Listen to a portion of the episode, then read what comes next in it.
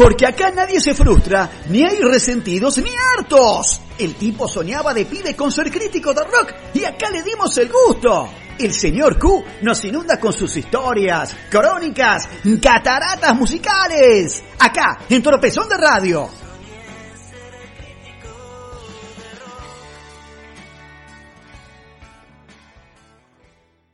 Buenas noches, queridos amigos. Los saluda como cada martes por la noche el señor Q presentándole el capítulo número 12 de la historia del rock argentino en su segunda temporada, acá en Cataratas Musicales, acá en Tropezón de Radio. La semana pasada terminamos con la soda manía y ahora seguimos con otra manía de los 90, la fitomanía. 1990 encontró a Fito Páez haciendo el camino del adiós.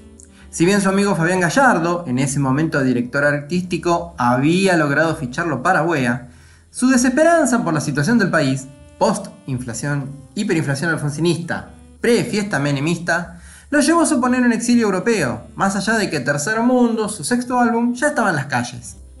El tiburón rosarino parecía decidido a radicarse en España en principio, pero su regreso ya en Ezeiza se enteró de que Tercer Mundo había vendido 30.000 copias en un mes y Buea ya le estaba extendiendo el contrato, armando la promoción y la gira de presentación. En fin, Tercer Mundo es un gran disco que quedó medio olvidado por todo lo que vendría después.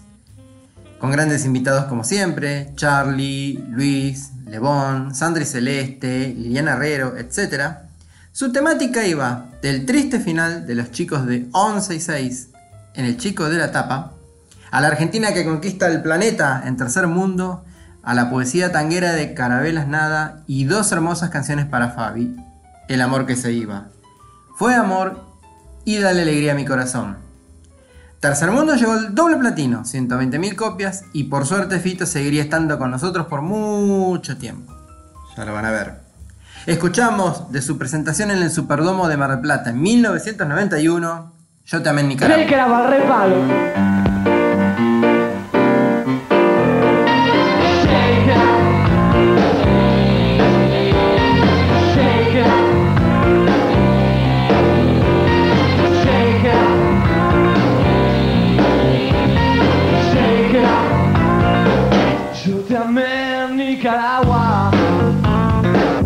couldn't get out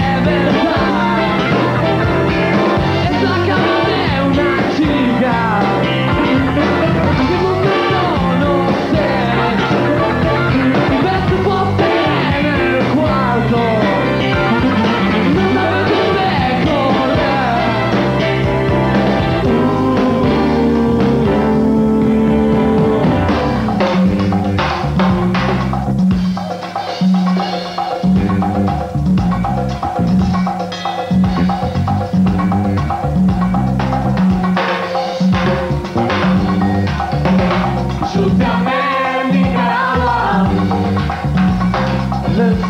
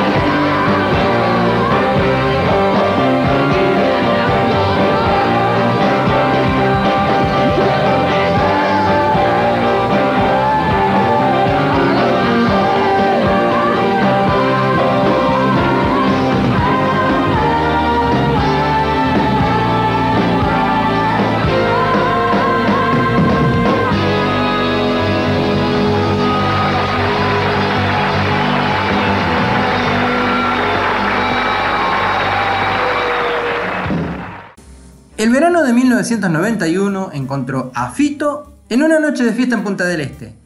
Y Fito encontró a Cecilia Roth, la actriz que tras el exilio había armado una gran carrera cinematográfica en España, siendo una chica almodóvar. Tras servirse sendas copas de vino, vino la charla posterior y llegó el flechazo instantáneo.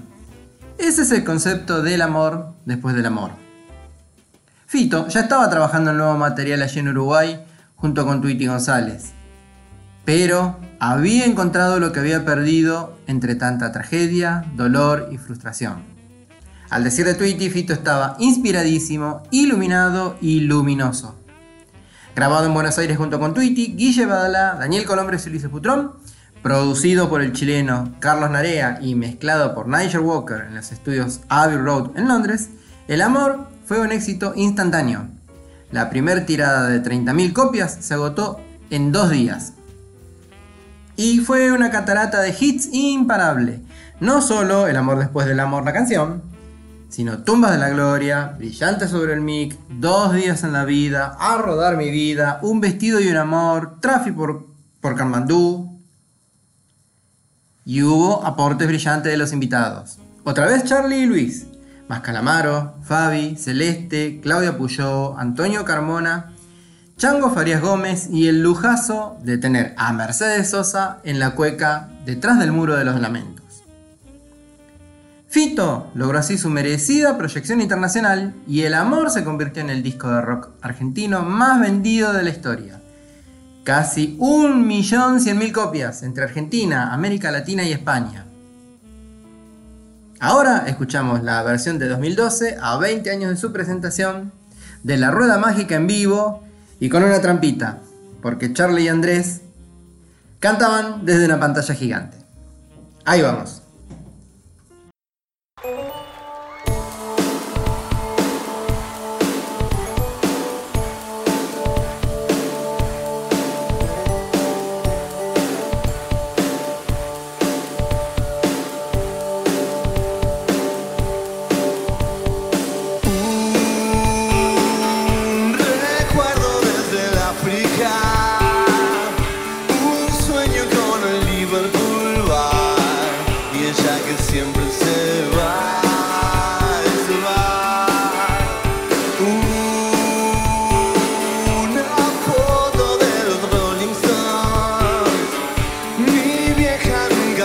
escucho y no me puse a llorar.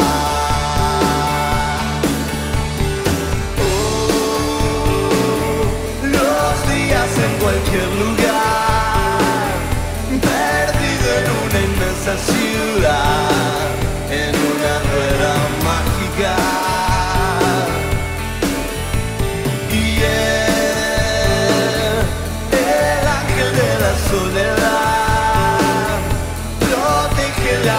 beautiful.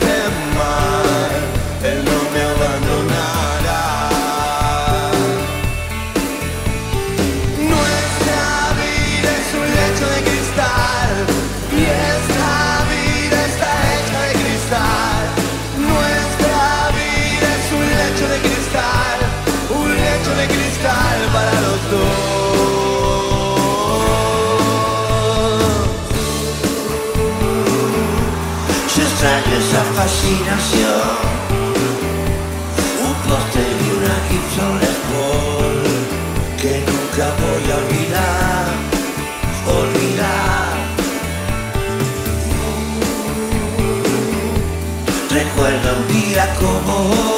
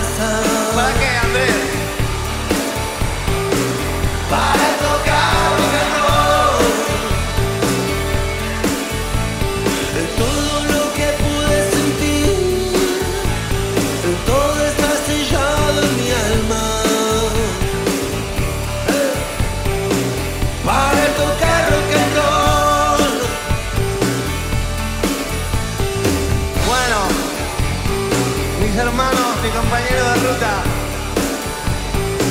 Andrés Calamaro y el extraordinario Charlie García.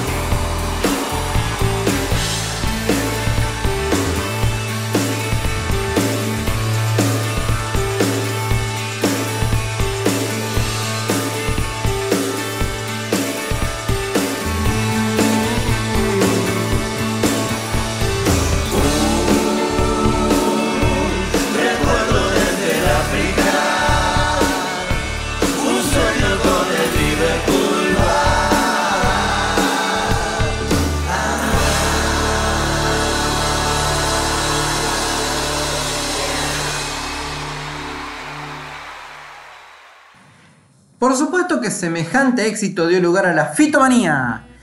Durante 1993, Fito y su banda dieron más de 120 conciertos entre Argentina y 9 países de América Latina, destacándose dos conciertos consecutivos en Vélez Sarsfield en abril para más de 84.000 espectadores, un show en la Plaza de la Revolución en La Habana, Cuba para 40.000 asistentes y en diciembre otro recital en Vélez a total beneficio de UNICEF para 45.000 personas.